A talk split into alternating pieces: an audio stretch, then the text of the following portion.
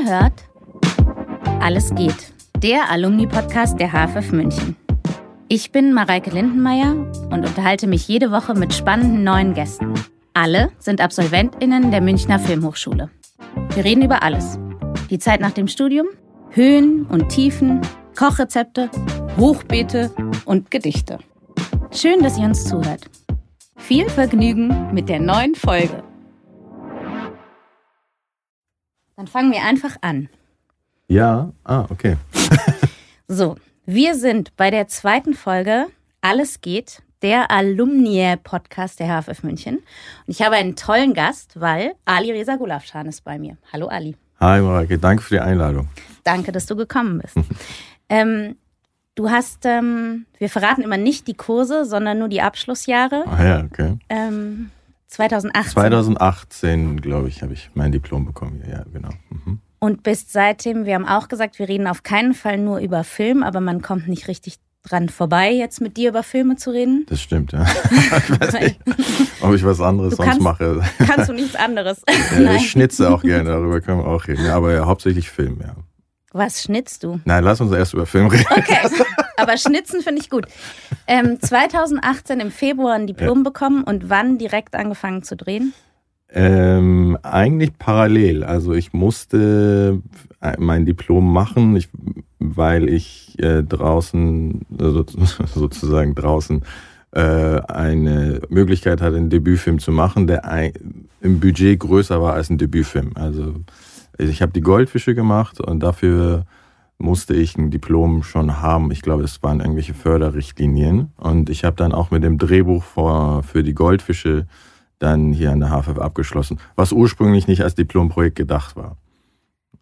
Aber, also dazu habe ich mehrere Fragen. Was heißt ein, es ist trotzdem dein Be- Debütfilm, Ja. obwohl es mehr Budget als ein Debütfilm hatte? Genau. Also es ist, es ist in, Förder, in, in Förderkategorien kein Debütfilm, weil die, die sind anders budgetiert. Also du hast Mhm. beim FFF Bayern zum Beispiel einen anderen Debüttopf und der wurde nicht so finanziert wie ein Debütfilm. Ist aber de facto im herkömmlichen Sinne natürlich ein Debüt, Langfilmdebüt von mir, ja.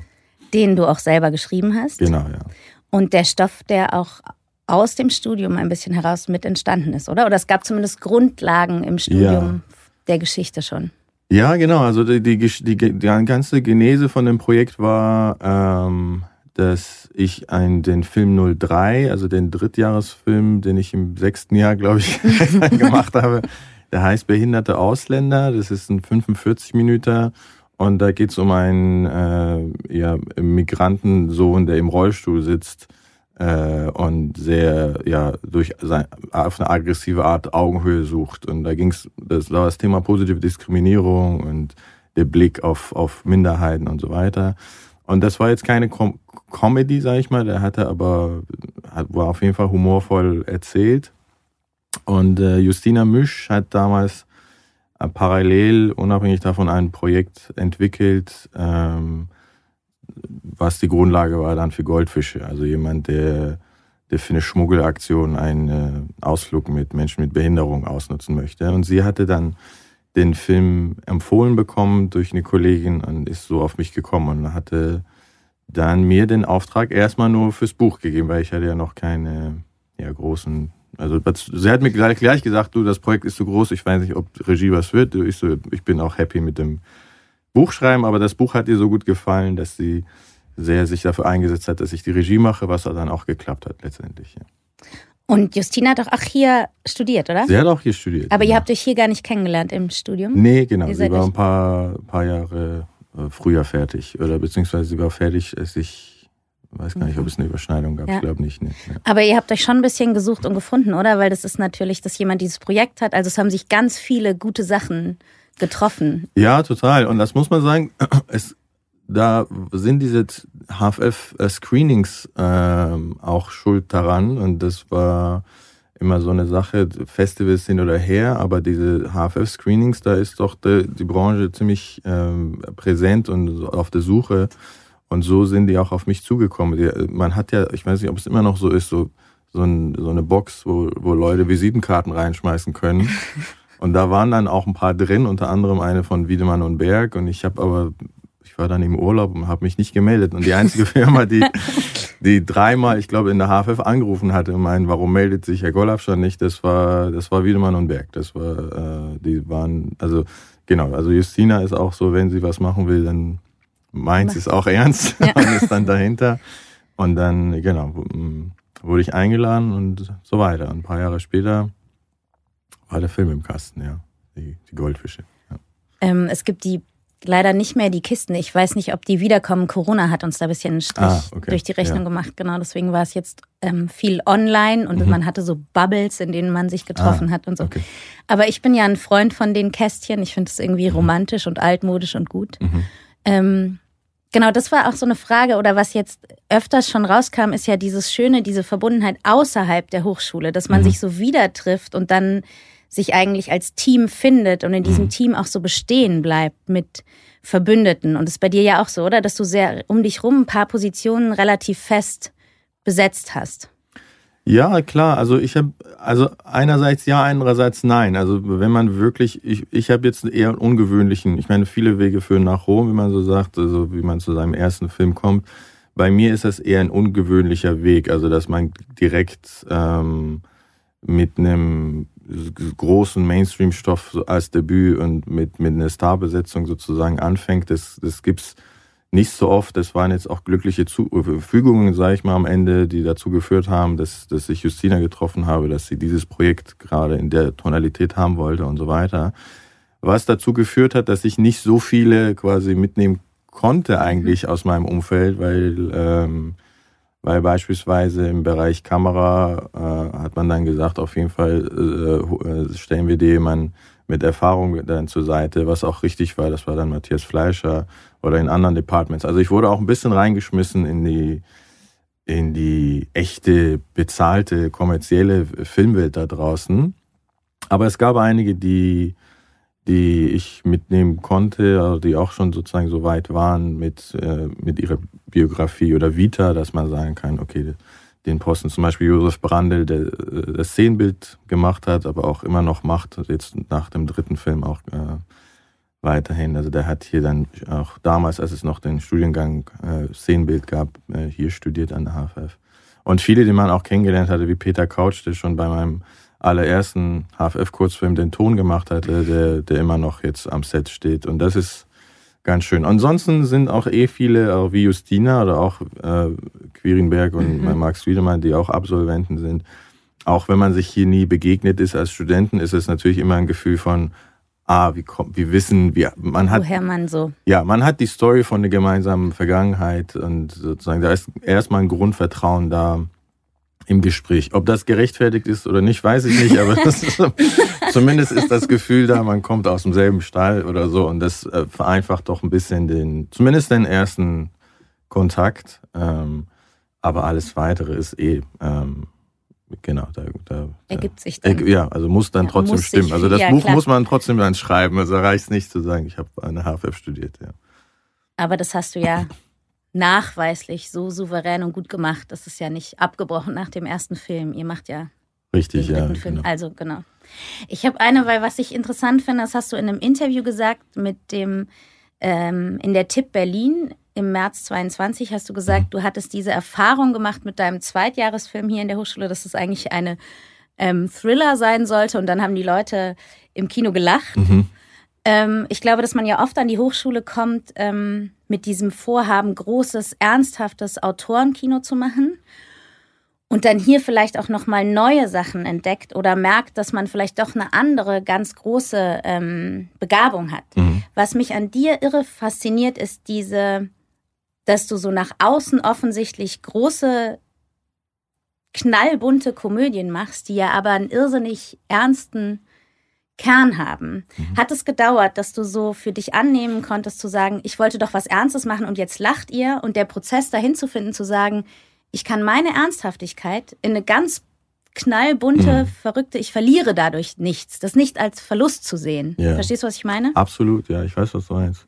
Also, wo fange ich an? Also, das ist ein großes Thema. Also, die, ich habe einerseits damals, der Film heißt Security, das war mein Film 02, äh, und da ging es um einen jemand, der als Sicherheitsdienstler arbeitet nachts und der, der kommt morgens nach Hause und findet, obwohl er offensichtlich alleine lebt äh, und einsam, lange schwarze Haare im Abfluss von seinem Waschbecken. Und er äh, hat, hat dann die Freundin, seine Nachbarin, die eine Iranerin ist mit sehr schönen langen Haaren äh, und auch äh, hübsch aussieht, sozusagen unter Verdacht. Weil die Nachbarin hat einen Ersatzschlüssel äh, für den Notfall und äh, was auch immer seine Fantasie ist, was sie sozusagen da macht in, in seinem äh, Badezimmer. Aber ja, wenn ich, es ist witzig, weil wenn ich jetzt immer mit Abstand so drüber nachdenke, ist es, ist die, also ich glaube damals, ich habe danach nach dieser Erfahrung kapiert, was Comedy ist, äh, und es ist gar nicht so sehr für den Witz äh, schreiben und auf Gags oder was auch immer, sondern äh, ja eine ironische Situation und eine Figur, die die einen gewissen Widerspruch hat und ein, und ein ja, absurdes Ziel irgendwie verfolgt und die Gesamtsituation muss eine Ironie haben und dass dieser dieser Typ, äh, ja, der, der eigentlich ja lange Schlange stehen müsste für ein Date mit dieser Frau, dann diese Fantasie hat, dass sie bei ihm duscht, während er in der Arbeit ist oder was auch immer. Das hat natürlich eine Ironie und in der Ernsthaftigkeit, wie, wie er seinem Wahn äh, nachgeht, ähm, ja, hat, haben die Zuschauer mit Lachen reagiert, so kann man es sagen. Ich war erst beleidigt bei der Premiere, aber es gab dann wirklich tosenden Applaus und sehr viele Komplimente und ich dachte, ah, okay, dann nehme ich es an. Im Nachhinein verstehe ich es. Bei meinen anderen Filmen ist es so, ich, ich habe, ich hab, wenn man an die HFF kommt, ich weiß nicht, wie es jetzt ist mit, äh, mit, mit äh, Markus Rosenmüller, äh, und Julia Heinz, wie gesagt, aber damals zumindest waren auch die Zeiten gar nicht so sehr die Besetzung an der HFF, aber wehten ein bisschen mehr äh, Autorenkino und Arthouse-Winde. Äh, und man hatte das Gefühl, ich meine, jetzt ist äh, ja in den Fußstapfen von Wim Wenders oder wie auch immer. Also es war ein bisschen eine ja, Ingmar Bergmann-Stimmung irgendwie hier. Und das war, man hat sich nicht getraut, sag ich mal, in einem äh, in eine Cafeteria zu pitchen, ja, ich mache jetzt eine, sowas wie nackte Kanone oder sowas. Das war irgendwie nicht äh, die Atmosphäre dafür. Und äh, das kam dann eher von außen später. Da gab es einige Ausschreibungen, zum Beispiel von Pro7 Sat1 oder eben auch der Auftrag von Justina, wo sie gesagt hat, versuch's mal. Ich, ich meine, deine Filme waren jetzt nicht auf Comedy geschrieben, aber und ich habe dann nachgedacht und gemerkt so, ja, Moment mal, aber ich habe als Jugendlicher in meiner Freizeit fast nur Comedies gesehen. Also ich kenne die, ich habe äh, Super Troopers auf VHS geguckt, bis, bis die VHS aufgegeben hat, so ungefähr. Also ich habe das so intus gehabt und ich fand es dann seltsam, dass es äh, gar nicht bedient wurde an der, an der Filmhochschule. Ob es äh, jetzt an mir selbst lag und meinem Selbstverständnis von, ja, wie du sagst, man will große Filme machen oder was auch immer. Auf jeden Fall habe ich das angenommen und da haben wir gemerkt, das kann ich dann irgendwie auch ganz gut oder es liegt mir. Aber man, ich kriege den ernsthaften Kern trotzdem nicht raus, also so gern ich das. Aber das war, aber warum? Das war eigentlich als Riesenkompliment gemeint, weil ich finde, und du hast es jetzt auch so klar gesagt, ich glaube, dass dieses Ernstnehmen der Figuren und das ähm, mit denen liebevoll umgehen und sie eben nicht ins Lächerliche ziehen oder nicht jetzt die Haut drauf. Komödie zu suchen, ist ja fast die größte Kunst wahrscheinlich, mit herzustellen, dass die Leute, genau, es gab auch so dieses, man, den JGA, man hat irgendwie glitzernde Tölröcke mhm. und Aufblaspenisse und ist in einem totalen ja. Klischee gefangen. Mhm. Also man denkt ja so, ja, okay, vielen Dank, was mhm. soll ich damit? Und die Ernsthaftigkeit, die ja aber darunter liegt und verhandelt wird, ist ja in ja. unserem Leben total und die geht ja nicht verloren, sondern das ja. ist genau die die du schaffst zu erzählen unter diesem, und ich finde, dass das ziemlich große Filme mit. Ähm ja, das, das freut mich sehr zu hören. Also gerade bei, bei JGA, das war ja dann der zweite Film. Und ähm, ja, ich, das ist ein sehr missverstandener Film und der hat auch, sag ich mal, an der Kinokasse äh, deshalb vielleicht nicht so gut funktioniert, weil, weil wir in dem Fall zu extrem waren in der, ähm, ja, in, sag ich mal, zwei sehr krasse Welten. Also einerseits, wie du sagst, sind eben diese äh, Ibiza, äh, JGA, Tüllröcke und so weiter, diese, diese Bilder, die viele abschrecken. Andererseits ist das ein, wollte ich eigentlich sowas machen wie Fellinis Nächte der Kabiria.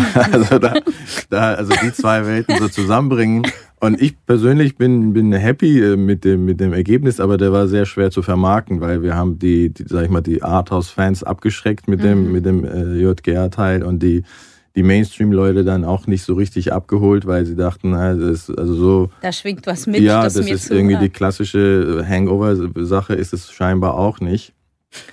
Aber die, die drin waren, waren, waren äh, also wir haben sehr gute, also super Kritiken bekommen, noch mehr, noch bessere als bei Goldfische sogar und auch äh, Zuschauerfeedbacks. Aber der hat äh, nicht so Feuer gefangen wie, wie Goldfische damals. Aber mal gucken, die Filme, das ist ja das Schöne, die haben ja auch oft ein zweites, drittes Leben auf anderen Plattformen. Und den gibt's ja noch und den kann ich empfehlen und auch vor allem für die, die, die Berührungsängste haben mit dem Thema und denken, das ist so eine das könnte so ein äh, Klischee äh, JKA Hangover-Abklatsch sein. Das ist das hat damit nichts zu tun. Also, äh Aber ich finde, wenn man sich eine Sekunde mit dem Film auseinandersetzt oder eine Kritik liest, wird es einem als aufmerksamer Leser, würde ich jetzt behaupten, eigentlich gleich klar, dass es das ja, nicht ist. Ja. Ich finde auch, weil auch in demselben Interview in der Tipp hast du noch gesagt, dass wir uns zurückbesinnen auf seltsame Rituale. Und mich mhm. fasziniert diese Frage unserer Generation, weil da ist ja schon längst eine neue Generation wieder. Wir sind ja eigentlich jetzt schon alt und ähm, so dieses ganze Thema, wer ist man, Familie, heiraten, wir machen plötzlich so mhm. Verlobungs-, Heiratsanträge mit Handanhalten und so und ich habe immer das Gefühl, es hat was damit zu tun, Sicherheit eigentlich wieder zu suchen in einer mhm. Welt, wo so alles möglich ist und finde das irrsinnig interessant, dass die Generation sich so zurückbesinnt auf, wenn ich dann aber ein Haus und einen Hund und eine Familie mhm. habe, dann ist bestimmt alles okay. Ja, es ist so eine, es ist in einer Welt, wo alles möglich ist, ähm, ja, fühlt man sich dann doch auch nicht so wohl. Ne? Also da, da, sehnt man sich dann doch nach, nach einfacheren Rezepten und die, die klassische Ehe mit, äh, mit ja, Großheiraten und wie du sagst, Reihenhaus oder was auch immer ist natürlich ist, ist, ein, ist ein gutes Rezept. Ich weiß nicht, ob es sich bewährt hat oder nicht, aber das ist, was viele kennen, einfach weil, weil es Tradition hat oder dass wir es von unseren Eltern oder wie auch immer kennen.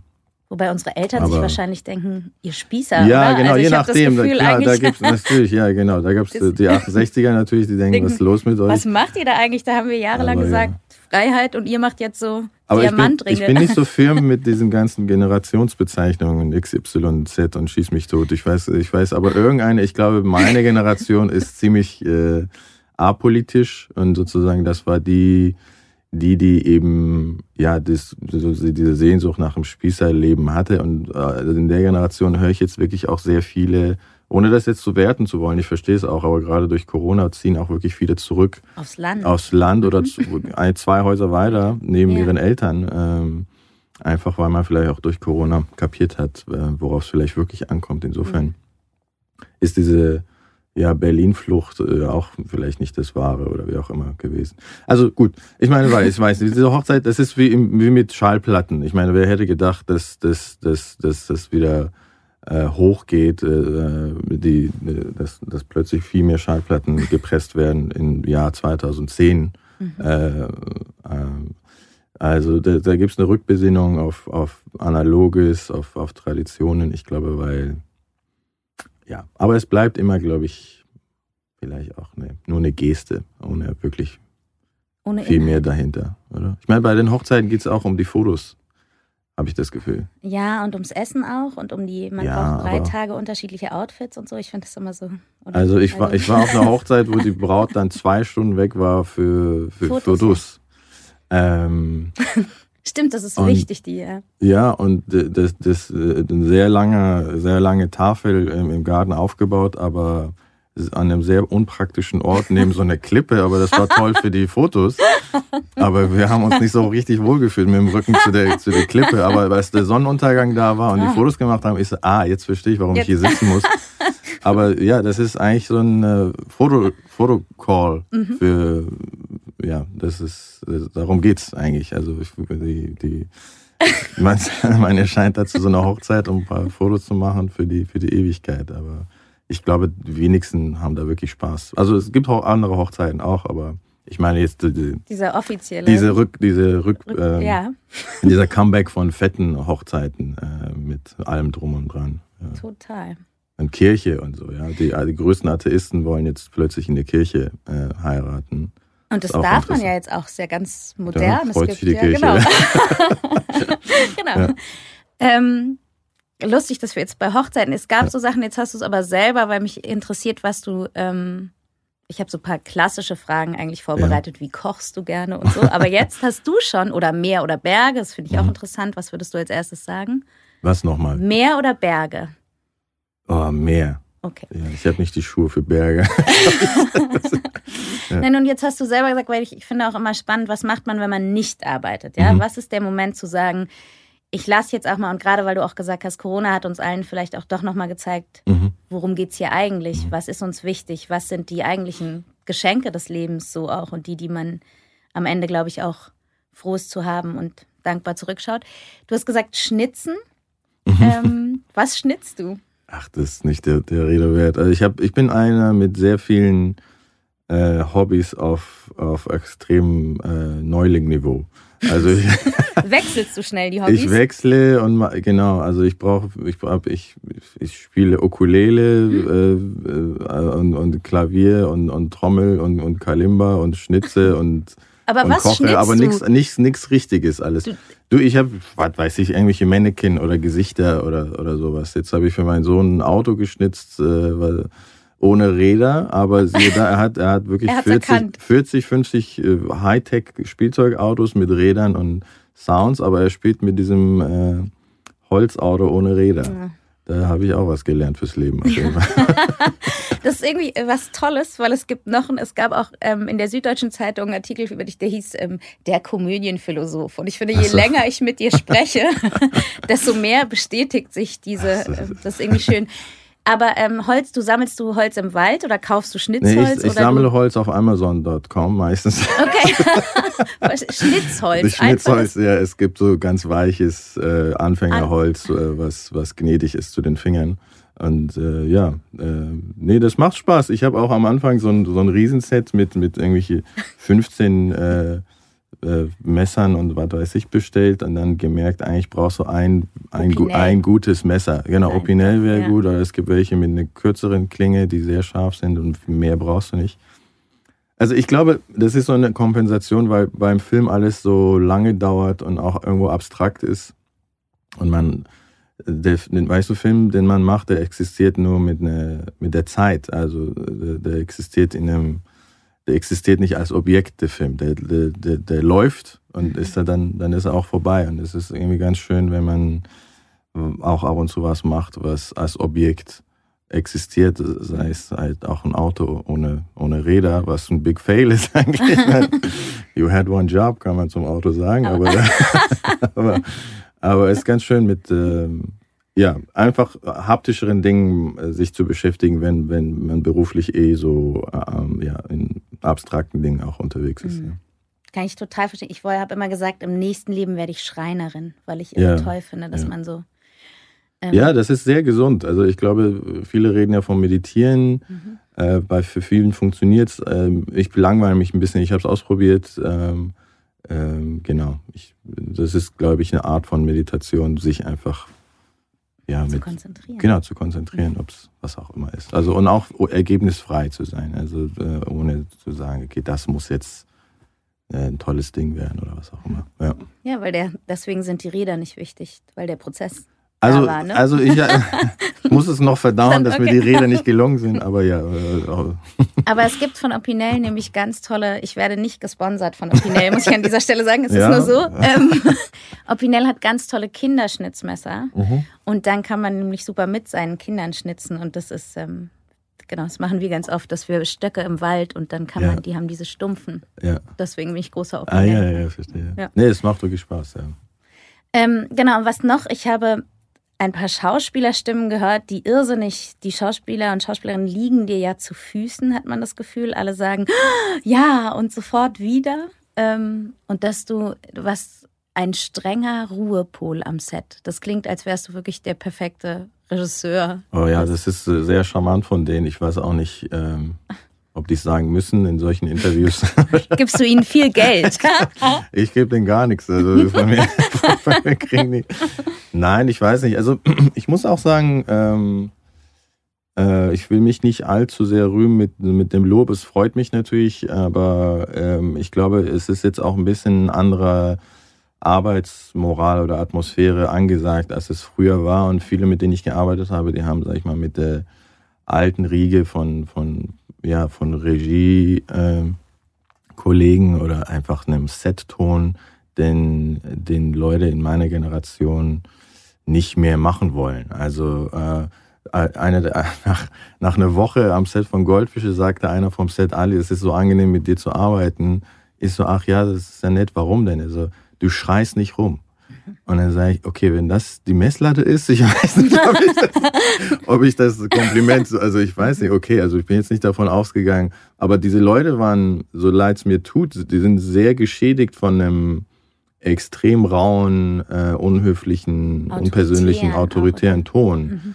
Ähm, das möchte ich jetzt gar nicht so sagen, um, äh, um sagen, ja, schaut mal, wie schrecklich es ist. Ich will es nur relativieren, ähm, dass das relativ wenig reicht, scheinbar, um dann ja, für Glück, äh, glückliche Momente am Set zu sorgen. Einfach, wenn man, wenn man nicht rumschreit, das scheint sozusagen Grund genug zu sein für ein, für ein Lob. Ja. Ich habe das Gefühl, dass noch ein bisschen mehr dahinter steckt als das. Bestimmt ist nicht Schreien viel wert, aber ich habe auch jetzt das Gefühl aus allen Interviews und so, die ich gelesen habe oder jetzt Gespräche, die ich mitbekommen habe, dass du diese große Liebe zu deinen Figuren hast, dass dir die Figuren auch wichtig sind und dass das die Menschen natürlich auch spüren, die mit dir arbeiten, dass du sie, was wir auch wieder nach vorne anknüpfen, diese Ernsthaftigkeit, die Figuren ähm, in all ihrer Kläglichkeit oder ihrer Ironie, sie immer zu lieben und nie bloßzustellen. Ich glaube, dass das auch ein Schauspieler oder eine Schauspielerin in der Arbeit merkt.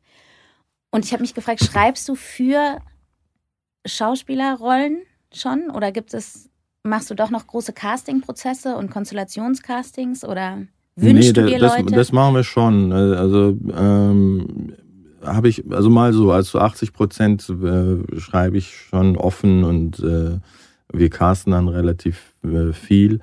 Ähm, ein paar Ausnahmen. Also ich habe jetzt Axel Stein gut kennengelernt und er hat jetzt auch beim meinem dritten Film mitgespielt und äh, bei seiner Rolle hatte ich ihn äh, im Kopf, weil ich auch ihn gut kenne und ähm, da gab es auch sozusagen für ihn dann kein Casting mehr. Ähm, aber das hat einfach Spaß gemacht äh, und der, wie gesagt, das hat auch gepasst jetzt für das Projekt. Aber ansonsten, äh, ja, ja, du, ich, ich bin sozusagen sehr beim Schreiben gehe ich sehr von den Figuren aus. Äh, und äh, für mich muss das immer, ja, sind die sehr, ja, man sagt ja character-driven, aber sozusagen es ist, es ist wirklich die Geschichte und das Drama spielt sich im Kopf der Figuren ab. Also das ist bei, bei Goldfische noch am wenigsten so, aber das ist vielleicht zur Hälfte, weil da sehr viele äußere Umstände gibt, wie mit dem Unfall, aber auch der Unfall kommt aus dem Mindset von der, von der Hauptfigur, der es nicht einsieht, mit, mit normalen Leuten im, im Stau zu stehen, sozusagen. Ja. Auch das ist sozusagen aus, äh, aus der Figur heraus gedacht. Und es wurde jetzt immer, immer Figuren konzentrierter. Ich glaube, jetzt beim dritten Film 50-50 heißt er, das ist eine äh, Erziehungskomödie, da, da, da ist es wirklich noch extremer rein, was, was sich zwischen den Figuren abspielt ähm, und in den Köpfen von, äh, von denen. Ähm, das genau. muss ich jetzt ganz kurz nachfragen, weil da ja. war ich hinten nach. Ja. Entschuldigung, jetzt habe ich dich unterbrochen. Ja, ja. Ähm, weil 50-50 ist auch schon im Schnitt und eine Erziehungskomödie. Es gibt so Interviews, in denen du gesagt hast, es ist der Abschluss einer Trilogie der Komödien. Das klingt immer nach so einem Riesen, es schließt sich ein Kreis. Eine Erziehungskomödie, ich bin auch so interessiert, spielst du die ganze Zeit in der Schule? Nein, überhaupt nicht. Okay. Also ja, das mit der Trilogie, das ist, was sich im Schrift nicht äh, äh, transportiert, ist halt ein Grinsen dabei. Also es war nicht so ernst gemeint, aber das, das ist so witzig, weil seitdem sagen ja, du machst ja jetzt eine Trilogie. Ist so what? Ja, genau. Diese Trilogie steht irrsinnig im Raum. Ja, ja, also nee, es ist, es ist ja, ich weiß nicht, ob es ist, also die haben die haben, äh, ich, ich, weiß nicht, es sind drei Komödien hintereinander. Ich habe arbeite sozusagen für, als viertes Projekt äh, wollte ich jetzt mal keine Komödie machen. Insofern kann man sagen, es sind drei Komödien hintereinander. Aber vom Ton ein bisschen anders. Das ist eine Erziehungskomödie, die aber auch hauptsächlich ähm, in einem Urlaubsort spielt. Insofern hat es vielleicht doch äh, Trilogie-Charakter. Es ist ein, äh, geschiedenes Paar, was mit einem elfjährigen Sohn, was gezwungen ist, zum ersten Mal nach acht Jahren wieder gemeinsam Urlaub zu machen. Und die fahren ein Wechselmodell, alles 50-50 und versuchen sich auch im Urlaub nicht zu begegnen, äh, was nicht so funktioniert natürlich, mhm. sonst wäre es keine Komödie. Und da geht es sehr viel äh, um Erziehungsthemen, die dann hochkommen und Erziehungslücken und ähm, ja, wie ist der richtige Umgang und so weiter und so fort. Also äh, genau, und da haben wir jetzt gedreht im äh, Spätsommer, Herbst in Apulien hauptsächlich im, äh, in Süditalien und Teile davon in, in München. Mhm. Und, ja, und ich denke mal so circa in einem Jahr kann man den dann sehen, hoffentlich. Kommen ja. wir alle ins Kino. Ja, hoffentlich, ja. Ich finde es toll, weil ähm, eine Erziehungskomödie, ich war gestern zum ersten Mal in, bei einem Schulelternabend und habe mhm. gelernt, es gibt jetzt auch da ganz viele neue Sachen, Erziehungsberater, wo auch die Kinder Termine über ihre Eltern machen können und die mhm. Schweigepflicht mhm. darüber haben, was die Kinder, finde ich toll. Da hat sich mir gestern eine in kurzer Zeit eine sehr neue, noch sehr fremde Welt erschlossen. Ja, ja, komm mal ins Schwitzen. Also, also da kann man, ich habe wirklich auch gedacht, oh weia. Aber gut. Ähm, ich habe noch, genau, wir sind schon relativ mhm. lange mhm. hier. Wir hören auch mhm. gleich auf und mhm. du darfst ja, zurück gut. in die. Gut. Ähm, es gibt noch, ich habe noch eine ernsthafte Frage, weil es gibt mhm. Stimmen, die sagen, das Kino muss gerettet werden. Mhm. Ähm, hast du das Gefühl? Ja, ich meine, die, die Stimmen gibt es seit den 60ern. äh, also ich habe ein Interview mit Fellini gelesen äh, aus den 70ern und da reden die schon auch darüber, dass das Kino tot ist und äh, vorbei ist. Damals hatte das mit dem Fernsehen zu tun. Mhm.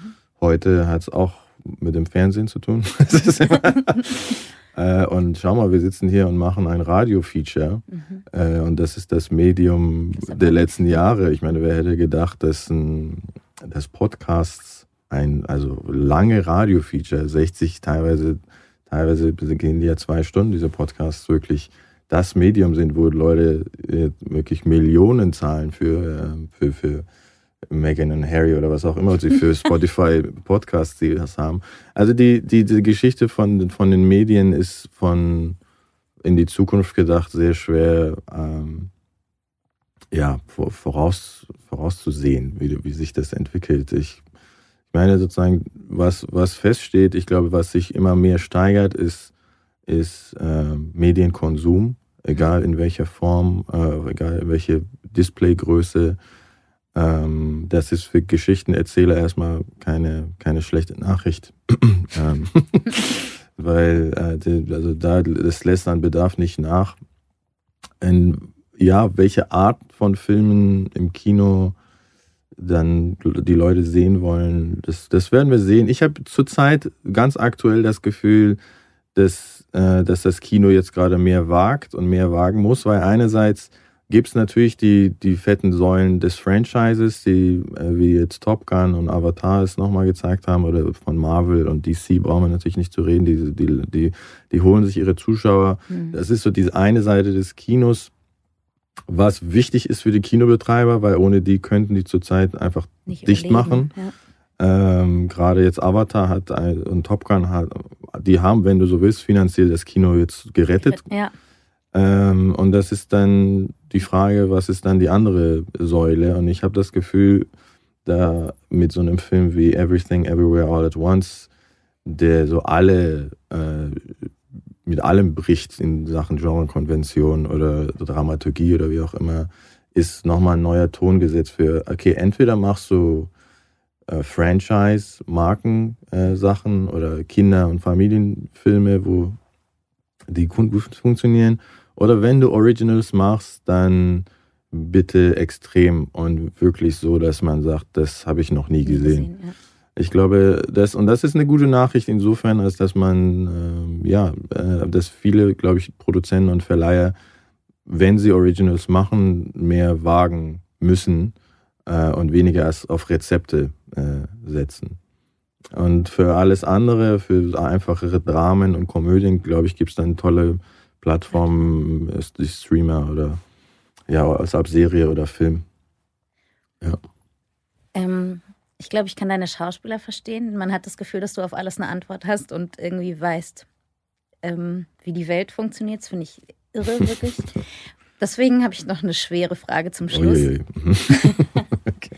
ähm, Was würdest du, wenn ich heute anfange, hier zu studieren, was würdest du mir raten? Uff.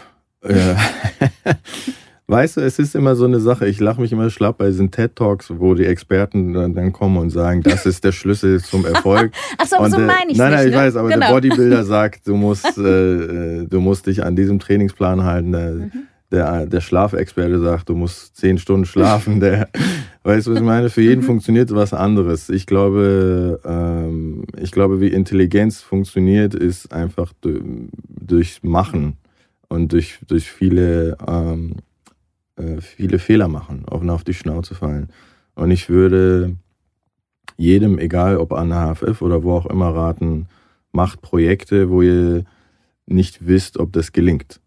Das ist immer eine, äh, gerade an der HFF, äh, gerade wo es erlaubt ist, zu sagen, uiuiui, das war da mal nix.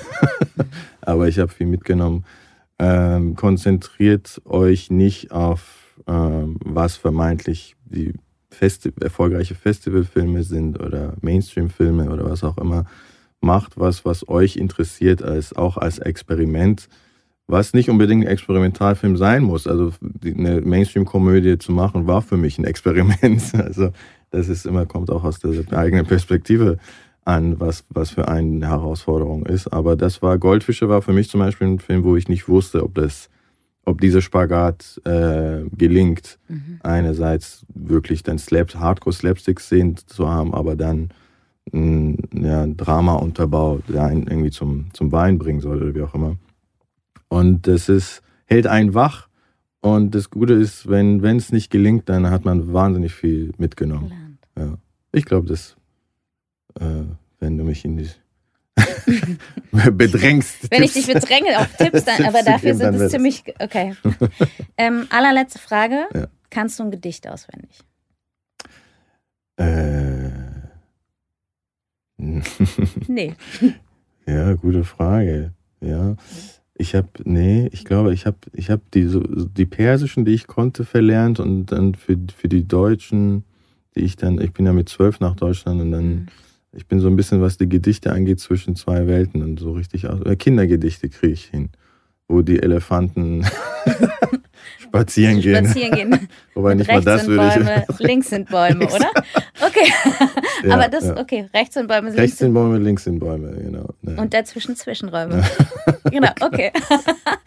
Ali, ich danke dir irrsinnig, dass du da warst. Danke ähm, dir auch fürs Gespräch. Dankeschön und für deine klugen und äh, besonnenen Antworten. Danke vielmals, Marek. Vielen Dank. Jetzt müsst ihr ausdrücken. Super. Das war Alles geht für diese Woche. Ich bedanke mich sehr für die Unterstützung, natürlich bei der HFF München und beim Freundeskreis. Die Show Notes und alle Infos zu jeder Folge findest du auf der Webseite zum Podcast. Wenn dir gefällt, was wir hier machen, freue ich mich sehr über Sterne, Likes, Herzen und Weiterempfehlungen. Ansonsten lass uns gerne einen Kommentar oder Feedback da. Bis nächste Woche bei Alles geht.